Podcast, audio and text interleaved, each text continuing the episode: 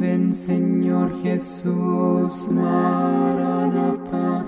Ven Señor Jesús, Maranata.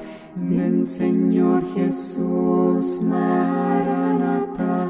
Si ven pronto, Maranata. Pensamiento de Padre Pío 16 de diciembre. Ánimo, mi querida hija.